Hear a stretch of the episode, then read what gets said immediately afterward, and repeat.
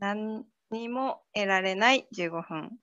こんばんは。この番組は運動と栄養の窓口、なるみと、ふわっとした人、ひろこがお送りするだいたい15分の音声番組です。時々ためになる話もありつつ、ほぼゆるいだけの会話をお届けします。えー今回は収録の関係で、なるみの一人語りとなります。ご了承ください。で一人語りっていうことなので、何をしようかなっていうふうに思ってたんですけど、まあ、お客さんの中からは本当にもう編集なしのなんかふざけたもう素のところを見たいみたいなことを言われたこともあるんですがうーんそんなに素が大幅に変わるかと言われるとそうでもないのでどうしようかなって考えた結果まあ普段あの定期的にブログを更新してまして、まあ、ホームページのブログとかアメブロあとはノートっていうプラットフォームを使って、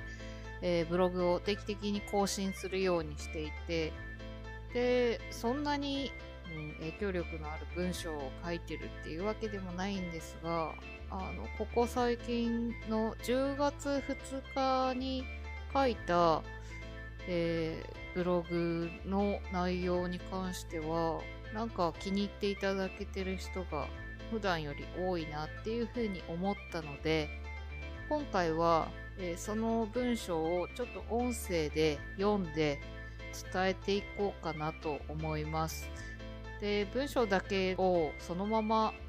音声にしても伝わりきらない部分もあるかもしれないので、まあ、文章を全体的に読んでその後付け足して話ができればなっていうふうに思っています。できないことも含めて自分の構成要素。今回はできないことってそんなに悪いことなのかな？とある本に触発されて考えたことについて綴っていきます。たった今読み終えたばかりの坪田信孝さん著の才能の正体という本です。映画化もされた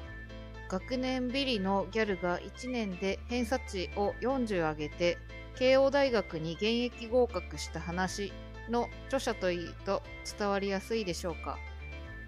普段自分がサポート側に立つことの多い活動をしているので伝え方やサポートの進め方など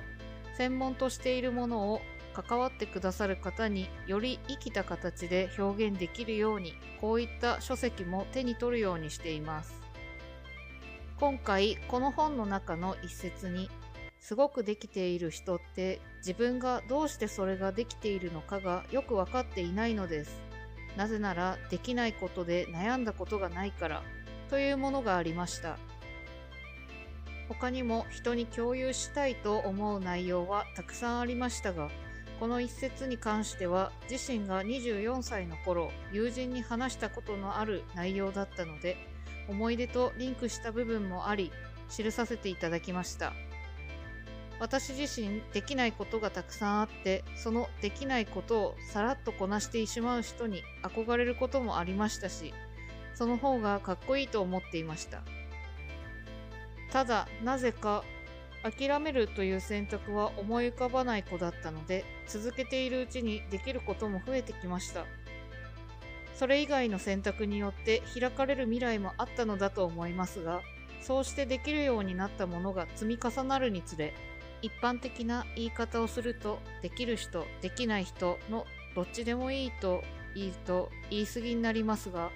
できないなりに得られるものもあるので憧れのようなものはなくなりました。一つ付け加えると私は成人と言えるような人間ではないのでできれば楽をしたいですよ。24歳当時友人からの相談は仕事現場でのミスや作業をスムーズに行えないことによる人間関係の問題によって自分を責めたり認められなくなっている状況についてでした。私は同じ現場にいるわけでもないので話してくれる内容からの想像でしかありませんができる人に囲まれているのかなと感じました。苦労しながらも続けていた友人は後輩にとても優しくあれたようで悩みながらも続けていたからこそ順を追って伝えられる人になれていてそれはすごい財産だと思うよと伝えた記憶があります。と同時に辞める選択もあることを伝えました。できないことを努力で乗り越えました。というのは結果として美談にしているだけでたまたま自分の場合それがいくつかあってこの仕事ができたと言える状態ですがおそらく全く違う道でも何かしら自分の構築要素となり生活していると思います。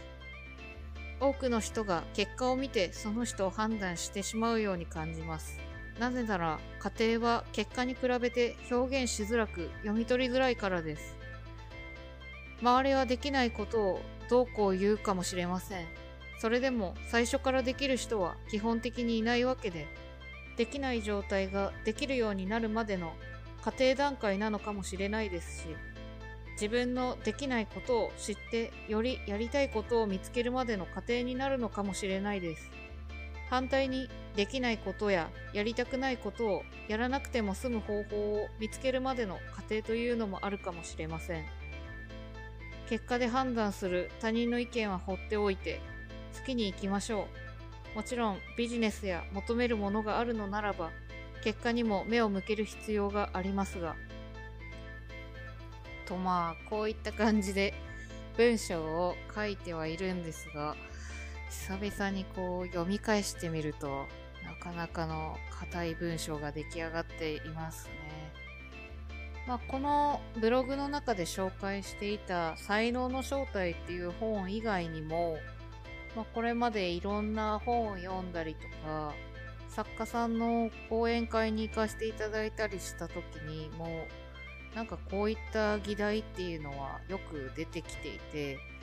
でその時に教育の分野とかもよく話に出てくるんですがなんで小さい頃っていうのはああ立てたあご飯一人で食べれるようになったねとかそういった形でみんなにこう褒められて褒められて育っていく中でなぜかどこかのタイミングであなたにはできるの？本当に大丈夫？っ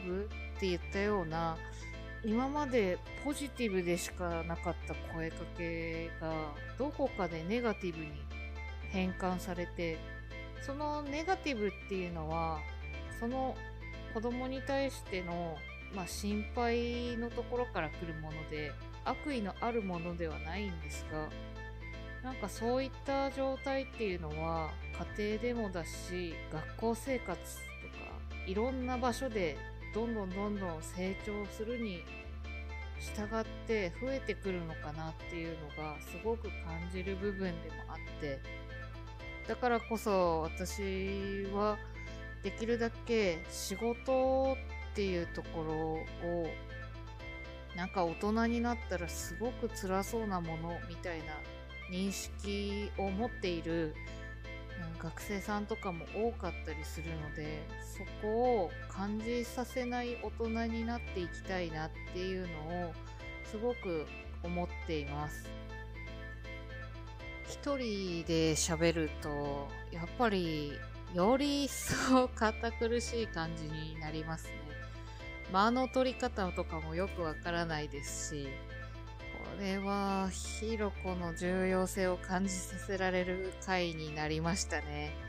まあ、考え方とかも結構逆の部分もあったりしていつも面白いなって思いながら喋るんですが今回に関してはもう私の考えばっかりなんでちょっと偏りのある考えになってしまうかもしれないんですが私個人としてはもっともっと結果だけでなく家庭のところどれだけ、えー、そのため何かのために準備を進めてきたのかとか家庭のところももっと見れるようになったりとか家庭の部分も想像した上で意見を言えるようになればもっともっと、うん、人に優しくあれるんじゃないかなっていうふうに思います。